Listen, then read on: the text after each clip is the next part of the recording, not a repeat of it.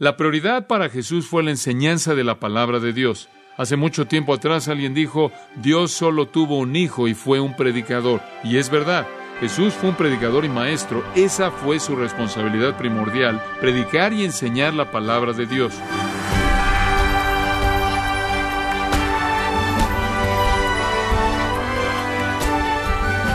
Woodrow Wilson, el 28 presidente de los Estados Unidos, dijo una vez que prefería fracasar en una causa que algún día sería exitosa que tener éxito en una causa que algún día fracasaría. En otras palabras, todos queremos perseguir las metas correctas y tener resultados duraderos y positivos. Y permítame preguntarle, estimado oyente, ¿hay un resultado más duradero que la salvación? un resultado más positivo que el perdón de sus pecados? El problema es que es posible que usted piense que está llevando a cabo lo correcto, lo mejor, la salvación y todo el tiempo estar en el camino equivocado. Estimado oyente, no hay un asunto más importante que el de tener una salvación verdadera, la salvación por medio de Jesucristo. Por ello John MacArthur llega a la raíz de esta situación en esta nueva serie titulada ¿Soy yo la clase de persona que Dios salva? Escúchelo aquí a continuación en gracia a vosotros. ¿Será tan amable de abrir su Biblia en Lucas capítulo 4? Llegamos a los versículos 16 en adelante. Este es el primer relato de Lucas del ministerio público de Jesús. Lucas pudo haber escogido varios acontecimientos, Ninguno de los escritores de los Evangelios nos dan todos los acontecimientos que ocurrieron en la vida de Jesús. De hecho, el Evangelio de Juan dice que todos los libros en el mundo no podían contener todo lo que él hizo y dijo. Los escritores de los Evangelios son selectivos. Escogen cosas que pertenecen al énfasis que quieren presentar. El primer relato del ministerio público de Jesús no es el primer acontecimiento en su ministerio público. Jesús después de su tentación, la cual Lucas registra en los primeros trece versículos de este capítulo, subió a su ciudad de Nazaret brevemente, asistió a una boda ahí en Caná y realizó su primer milagro. Él convirtió el agua en vino. Él estuvo ahí durante la boda, la cual habría durado una semana o quizás un total de dos semanas. Él comenzó a viajar hacia el sur de regreso a Judea, se detuvo y pasó varios días en la ciudad de Capernaum, la cual está ahí en la punta del mar de Galilea, no muy al este de Nazaret, y después procedió al sur.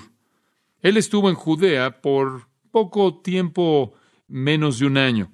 Lucas se salta todo eso. Él se salta el milagro en Caná. Él se brinca la visita a Capernaum. Él se brinca casi un año de Jesús haciendo milagros, limpiando el templo, dándole el evangelio a Nicodemo, conociendo a la mujer en el pozo. Él se salta todo eso y Juan escribe todo eso. Entonces, en Juan capítulos 1, 2, 3 y 4 podemos llenar los espacios de esa parte del ministerio de Jesús. Y Lucas va de la tentación de Jesús al inicio de su ministerio galileo formal. Ahora recuerde que la tierra de Judea está dividida en tres secciones, realmente. La parte sur, la parte de Israel, la parte sur es Judea, la parte norte es Galilea y en medio al este está Samaria. Y Jesús ministró en Galilea y en Judea. La apertura, como dije, los meses de apertura de su ministerio fueron en Judea, con la excepción de unas cuantas semanas cuando él asistió a la boda en Caná. El resto del tiempo estuvo en Judea. Fue entonces que limpió el templo. Él hizo un látigo y aventó a todos los que estaban ahí, los expulsó todos los que habían hecho una cueva de ladrones. Y él estuvo ahí cuando conoció a Nicodemo. Fue ahí donde comenzó a solidificar algunas de las relaciones con sus primeros discípulos. Fue ahí en donde llevó a cabo algunos de sus primeros milagros que siguieron al milagro de convertir el agua en vino. Pero Lucas se brinca todo eso, y de hecho también lo hace Mateo y también Marcos. Únicamente Juan llena ese periodo de tiempo de la vida de Jesús. Y Lucas comienza en el versículo 14 con el ministerio en Galilea. Y dice, Y Jesús volvió en el poder del Espíritu a Galilea, y se difundió su fama por toda la tierra de alrededor y enseñaba en las sinagogas de ellos y era glorificado por todos. Así es como Lucas inicia su relato del ministerio de Jesús, pero mantenga eso en mente ahora, casi un año ha pasado antes de que Jesús comience el ministerio en Galilea. Ahora, el ministerio en Galilea fue el tiempo en el que Jesús pasó tiempo en Galilea, como es llamado, y fue de alrededor de un año y medio de extensión. Durante alrededor de un año y medio, Jesús estuvo en las ciudades y villas de Galilea. Josefo nos cuenta que habían alrededor de 240 pueblos y villas, entonces había bastantes lugares que Jesús podía visitar durante ese año y medio. Los versículos 14 y 15 en cierta manera nos dan una perspectiva panorámica antes de que Lucas entre a los detalles. Y hablamos o aprendemos acerca del lugar. El lugar fue Galilea. Aprendimos acerca del poder. El poder fue el poder del Espíritu Santo. Aprendimos acerca de la popularidad. Las noticias acerca de él se difundían por toda la tierra de alrededor. Y aprendimos acerca de la prioridad, versículo 15. Él enseñaba en las sinagogas de ellos y era glorificado por todos. El lugar fue Galilea, el poder fue el Espíritu Santo, la popularidad fue por todos lados, en todos los lugares de alrededor. Y la prioridad para Jesús fue la enseñanza en las sinagogas. La prioridad para Jesús fue la enseñanza de la palabra de Dios. Hace mucho tiempo atrás alguien dijo, Dios solo tuvo un hijo y fue un predicador. Y es verdad, Jesús fue un predicador y maestro. Esa fue su responsabilidad primordial, predicar y enseñar la palabra de Dios. Y usted ve eso conforme la historia se desarrolla. Por ejemplo, ahí en el versículo 31 del capítulo 4, descendió Jesús a Capernaum, ciudad de Galilea, y les enseñaba en los días de reposo. Vaya usted al capítulo 5, versículo 3. Y entrando en una de aquellas barcas, la cual era de Simón, le rogó que la apartase de tierra un poco y sentándose, enseñaba desde la barca a la multitud. Versículo 17. Aconteció un día que él estaba enseñando y estaban sentados los fariseos y doctores de la ley, los cuales habían venido de todas las aldeas de Galilea y de Judea y etcétera. Y el capítulo 6, versículo 6. Aconteció también en otro día de reposo que él entró en la sinagoga y enseñaba. Y eso es precisamente lo que vamos a ver a lo largo de estos capítulos. De hecho, en el capítulo 11 sus discípulos vienen a él, versículo 1, y le dicen, enséñanos a orar. Él era un maestro. Ellos lo reconocían como un maestro y le pidieron que les enseñara. Jesús comúnmente era conocido como el maestro. Él era llamado maestro, él era llamado rabí. En Mateo usted tiene el gran sermón del monte, o mejor titulado, el sermón acerca de la salvación en Mateo 5, 6 y 7. Y cuando terminó, la gente judía dijo, él enseña como alguien que tiene autoridad, no como los escribas y fariseos. Él era un maestro, pero su enseñanza fue única porque él no tenía que citar a nadie. Él no tenía ningún, ninguna nota a pie de página en sus sermones. Él simplemente tomaba la palabra de Dios, la cual, claro, era su propia palabra, y le enseñaba con el poder y le explicaba con claridad. Él era un maestro. Y puede leer eso en Marcos y puede leer en Juan y siempre verá la prioridad de su ministerio siendo la enseñanza. Y ese es el punto importante, estar enseñando la verdad. Los milagros simplemente fueron para llamar la atención al hecho de que Él era de Dios, que Él era el Mesías, que Él era Dios en carne humana, pero su mensaje siempre fue la prioridad. La palabra enseñaba, ahí en el versículo 15, viene de didasco, un término griego muy familiar que usted conoce, y es simplemente una palabra de la cual obtenemos la palabra en español didáctico. Él estuvo involucrado en un esfuerzo didáctico. Esto es una explicación del significado de las cosas, y en su caso eran las escrituras. Y entonces vemos en el versículo 15 que él enseñaba, y eso es lo que hizo a lo largo de su ministerio entero. Él fue un maestro y un predicador. Ahora notará usted el lugar en donde estaba enseñando, y esto es muy importante. Él enseñaba en las sinagogas de ellos. Él fue a Galilea y él ya tenía un lugar en el cual enseñar. Las sinagogas eran lugares perfectos para que Jesús enseñara, y explicaré por qué lo eran. Toda ciudad y toda villa tenía una, y lo que se necesitaba para tener una sinagoga eran diez hombres judíos. Si usted tenía diez hombres judíos en una ciudad, en una villa, en un pueblo, esos eran suficientes hombres como para constituir una sinagoga y construían una sinagoga permanente. En la mayoría de los casos, las sinagogas eran construidas a partir de piedra y normalmente se construían hacia Jerusalén. Entonces, en Galilea, las sinagogas estaban construidas viendo hacia el sur.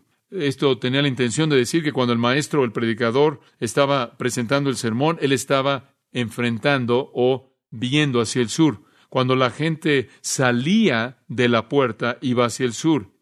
Ellos se dirigían hacia Jerusalén. La sinagoga veía hacia Jerusalén. Y entonces el orador estaba viendo hacia la parte de atrás a la puerta y estaba viendo directamente hacia Jerusalén. Las sinagogas que eran construidas hacia el este de Jerusalén veían hacia el oeste. Las sinagogas que eran construidas hacia el sur de Jerusalén veían hacia el norte porque Jerusalén siempre era el punto focal porque ahí era donde estaba el templo.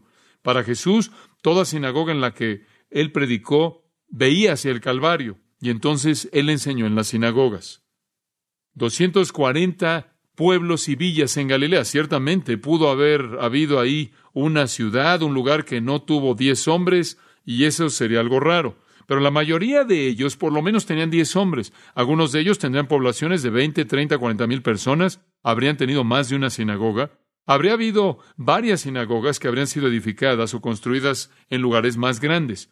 Por ejemplo, de acuerdo con el Talmud de Jerusalén, y habrían habido algunos eruditos que debaten este número, hubieron 480 sinagogas en la ciudad de Jerusalén únicamente. Esto simplemente para señalar que hubieron muchas, muchas sinagogas en áreas donde la población era muy grande. Entonces Jesús está viajando por Galilea en 240 ciudades y villas, y habrían habido más que ese número de sinagogas en las que él pudo haber enseñado. Entonces habían bastantes lugares en donde él pudo haber enseñado. Su prioridad fue enseñar la palabra, y la historia judía se había desarrollado de tal manera en una situación para el momento en el que él comenzó su ministerio, en el que él habría tenido suficientes lugares en los que él podía enseñar, esto es, sinagogas. Ahora Filo, un escritor judío antiguo, nos cuenta que las sinagogas tenían un nombre, eran llamadas las casas de instrucción, eran llamadas casas de instrucción, y eso es exactamente para lo que estaban, eran para la enseñanza de la palabra de Dios.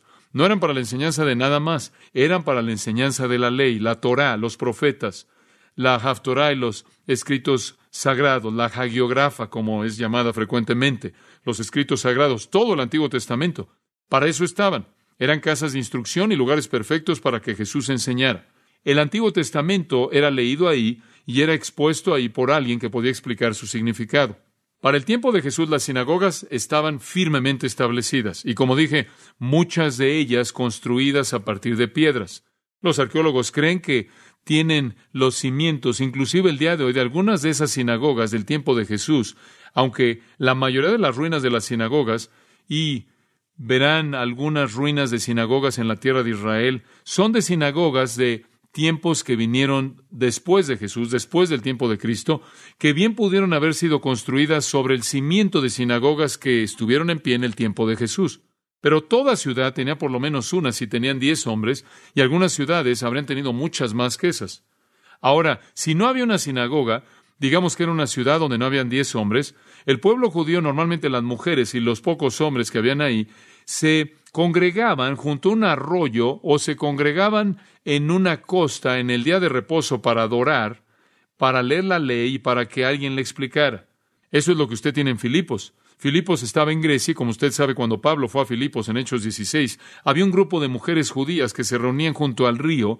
Esa es una indicación de que no habían suficientes hombres para construir una sinagoga y ahí es en donde tradicionalmente se reunían para leer la ley de Dios, los profetas, los escritos sagrados y para ser instruidos.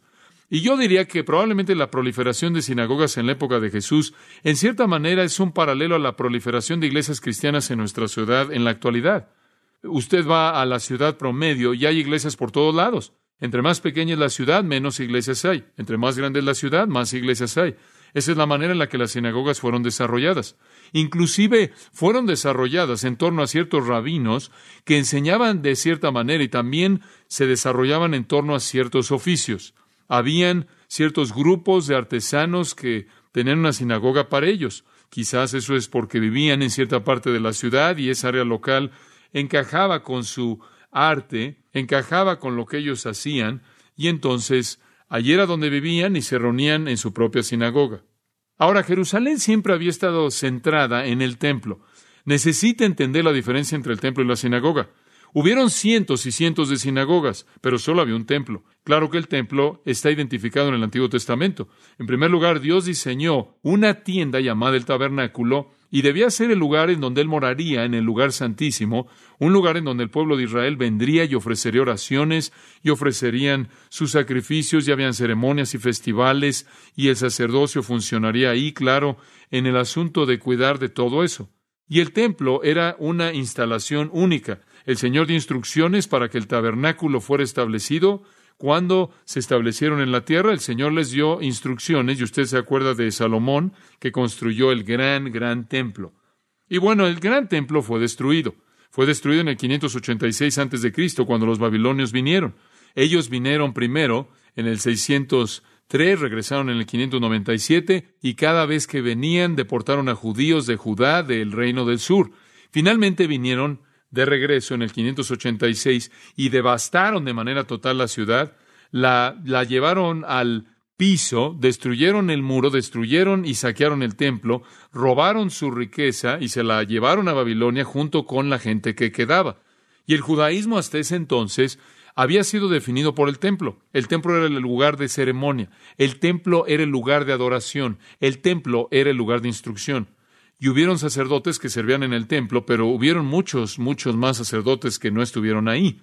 Recordará que los sacerdotes entraban al templo solo un par de semanas al año porque hubieron 24 órdenes de sacerdotes. El resto del tiempo, cuando no estaban sirviendo en el templo, durante su periodo de dos semanas, estaban en las villas y en las ciudades donde vivían y estaban eran maestros informales de la ley.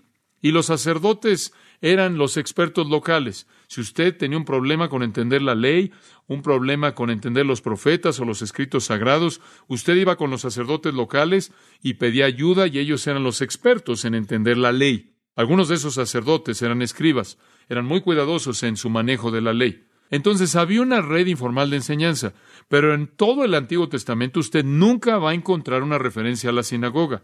No hay ninguna referencia a una sinagoga en el Antiguo Testamento. No hay un mapa divino, no hay un diseño divino para ellos. No tienen ningún tipo de mobiliario santo como el templo. No tienen altares especiales y no tienen algún tipo de lavabo especial y cortinas especiales o algún tipo de mobiliario especial y todo el tipo de cosas que constituyeron las instrucciones de Dios tanto para el tabernáculo como el templo. No eran diferentes que este tipo de edificios, simplemente eran un lugar. No se ofrecían ahí sacrificios, no se tenían ahí ceremonias, no se celebraban fiestas ahí en términos de las festividades grandes, las festividades nacionales, que todavía se llevaban a cabo en Jerusalén, como la Pascua, la fiesta de las primicias, Pentecostés, todo ese tipo de cosas. Pero lo que sucedió en el 586 a.C. realmente sacudió la estructura judía. Cuando los babilonios vinieron en el 586 a.C. y finalmente demolieron Jerusalén y demolieron el muro y literalmente devastaron el templo salomónico entero, y llevaron a toda la gente a la cautividad. La cautividad duró 70 años. Durante 70 años no había tierra, no había nación, no había ciudad y no había templo. La gente entonces, el pueblo entonces, tenía necesidad de alguna manera, algún método de congregarse y oír que la ley de Dios les fuera enseñada. Y si usted lee el libro de Ezequiel, descubrirá que hicieron una cosa. Ezequiel, por ejemplo, era un profeta de Dios. Él fue llevado en cautiverio por los babilonios. Y entonces cuando estuvo en cautiverio se sentaba en algún lugar. Encuentra esto en Ezequiel 8, Ezequiel 14, Ezequiel 20 y creo que una vez en Ezequiel 33. Ezequiel se sentaba con gente que lo rodeaba y les está enseñando el significado de la palabra de Dios. Ellos simplemente hicieron lo que necesitaban hacer encontraron a alguien que podía explicarles el significado de la palabra de Dios y se sentaban a sus pies. Entonces, en la cautividad, los exilios se congregaban con frecuencia y se sentaban a los pies de profetas como Ezequiel para oír la palabra de Dios. Bueno, aparentemente durante el tiempo del cautiverio, de la cautividad, comenzaron a desarrollar estos patrones y se congregaban en pequeños grupos de manera regular y aumentaron en su frecuencia eventualmente en el día de reposo y leían la palabra de Dios y se les explicaba, y los judíos devotos tenían un hambre por ello. Y como dije, no tenían tierra, no tenían nación, no tenían templo y no tenían oportunidad de ser instruidos. Y después, cuando terminaron los setenta años de la cautividad, recordará usted, se les permitió regresar a la tierra. Y cuando regresaron a la tierra, lo primero que querían hacer era recuperar la palabra de Dios y leerla y explicarla de nuevo. Y se acuerda usted quién hizo eso, ¿no es cierto? Esdras lo hizo. En Nehemías capítulo 8, abrieron el libro y leyeron las escrituras y explicaron el significado, le dio el sentido, lo cual significa que lo tradujeron al idioma común, al idioma local y explicaron su significado. Entonces, después de la cautividad, cuando regresaron, no tienen el templo, pero lo que se ha desarrollado son pequeñas congregaciones de personas judías que se sientan en torno a un maestro, se sientan a los pies de un maestro, que lee las escrituras, se las explica, leyendo y exponiendo o dando el sentido. Y fue la destrucción del templo y la destrucción de Jerusalén lo que precipitó o creó la necesidad de un lugar y una oportunidad para congregarse para la enseñanza de la revelación divina. También es verdad que previo a eso, durante y después de la cautividad, los judíos se esparcieron por todo el mundo mediterráneo y estaban por todos lados en el mundo mediterráneo. Era llamada la diáspora, la dispersión de los judíos. Y conforme se dispersaron por todo el mundo, obviamente no tenían acceso inmediato al templo, el cual tenían si vivían en la tierra de Israel y estaba muy cerca de ellos porque era un lugar muy pequeño. Ahora, están por todo el mundo y necesitan algún lugar donde puedan congregarse y reunirse. Y entonces en la dispersión estas sinagogas comienzan a desarrollarse. Y entonces ya para cuando usted llega a la vida de Jesús, hay sinagogas por todos lados, en donde hay diez judíos en Galilea, en Judea y por todo el mundo mediterráneo. Ahora el término sinagoga viene de la palabra griega sunagogeo, que significa simplemente una congregación.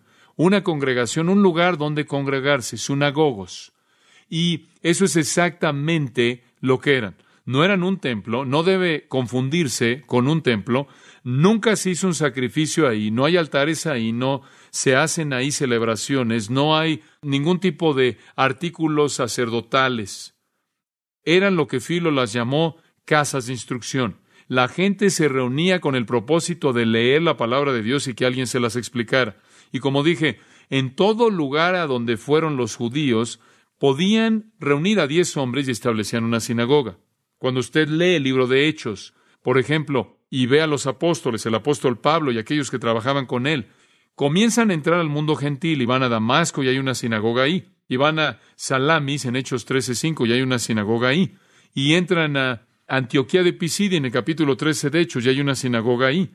Capítulo 17 llegan a una sinagoga en Tesalónica. Capítulo 18 hay una sinagoga en la ciudad de Corinto todas estas ciudades griegas. Hay una sinagoga en Alejandría, hay una sinagoga en Roma también, por todo Israel. A donde quiera que iban los judíos, se desarrollaron sinagogas. Ahora esto, por el propósito de Dios, fue providencial, ¿no es cierto? Porque cuando Jesús comienza su ministerio, Él necesita un lugar donde enseñar. No es solo en el templo donde Él debe enseñar, porque Él va a alcanzar a la nación, sino en todo lugar donde habían por lo menos diez hombres judíos, había una sinagoga, y esa es la razón por la que el ministerio de Jesús en Galilea dura año y medio para que literalmente pueda rodear esa tierra entera y tocar esas oportunidades de enseñanza en todo punto local, a todo nivel local. Una sinagoga, por cierto, inclusive el día de hoy, nunca parecía estar en competencia con el templo. Nunca fue visto como algo rebelde siempre fue visto como un acomodo maravilloso que la religión judía vio de manera positiva, inclusive después de que regresó de la cautividad. Usted recuerda, Zorobabel, su líder, regresó después de los setenta años en Babilonia y les ayudó a construir un templo. Construyeron eh, realmente una imitación bastante pequeña, eh, sencilla, de cómo era comparado a las glorias del templo de Salomón. Y más adelante, Herodes vino y construyó un templo inclusive aún más glorioso, el templo herodiano, el cual está todavía en pie durante el tiempo de Jesús y fue destruido en el 70 por los romanos. Pero ellos regresan y construyen un templo. Zorobabel era el hombre que los guió en la construcción del templo después de que habían reconstruido su ciudad y su muro. Pero inclusive entonces las sinagogas continúan existiendo porque servían una necesidad tan maravillosa. El templo era el lugar de ceremonias y sacrificios y rituales y ofrendas. Ahí se daba instrucción en ciertas áreas de los servicios del templo, pero primordialmente fue para sacrificios y ceremonias. Entonces realmente no competía el templo con las sinagogas y las sinagogas realmente en un sentido formalizaron la enseñanza sacerdotal informal que siempre se había llevado a cabo en los pueblos, las ciudades, las villas. En el capítulo 18 de Juan, por ejemplo, en el versículo 20, Jesús dijo, yo públicamente he hablado al mundo, siempre he enseñado en la sinagoga y en el templo donde se reúnen todos los judíos. Todos los judíos todavía iban al templo para las grandes ceremonias y las grandes festividades nacionales, como también asistían a sus sinagogas locales. Y por cierto, la historia nos cuenta que inclusive había una sinagoga ahí en donde estaba el monte del templo, había una sinagoga. Y el gobernante de esa sinagoga era un hombre llamado Teodoto, que también era un sacerdote. Entonces, él era tanto un sacerdote que servía en el templo, como también el gobernante o el que dirigía la sinagoga ahí en el monte del templo. Entonces, no había competencia porque la función del templo era primordialmente festividades o fiestas nacionales y las funciones sacerdotales o de sacerdotales con sacrificios, mientras que la sinagoga local tenía una función primordial era una casa de instrucción. A donde quiera que él iba, tenía oportunidades para que él enseñara y predicar el Evangelio, para anunciar las buenas nuevas que venían de sus labios.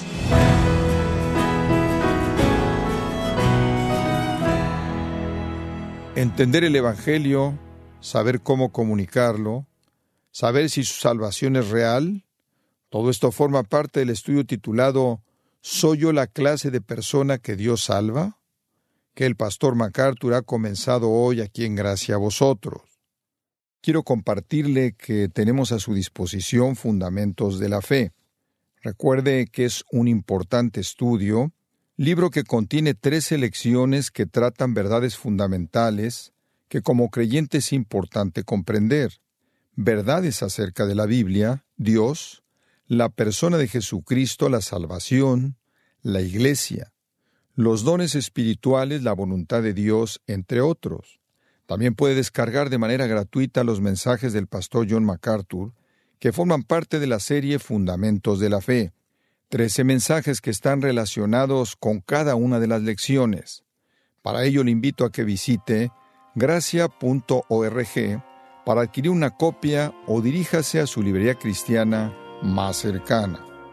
Si tiene alguna pregunta o desea conocer más de nuestro ministerio, como son todos los libros del pastor John MacArthur en español o los sermones en CD que también usted puede adquirir, escríbanos y por favor mencione la estación de radio por medio de la cual usted nos escucha en gracia a vosotros.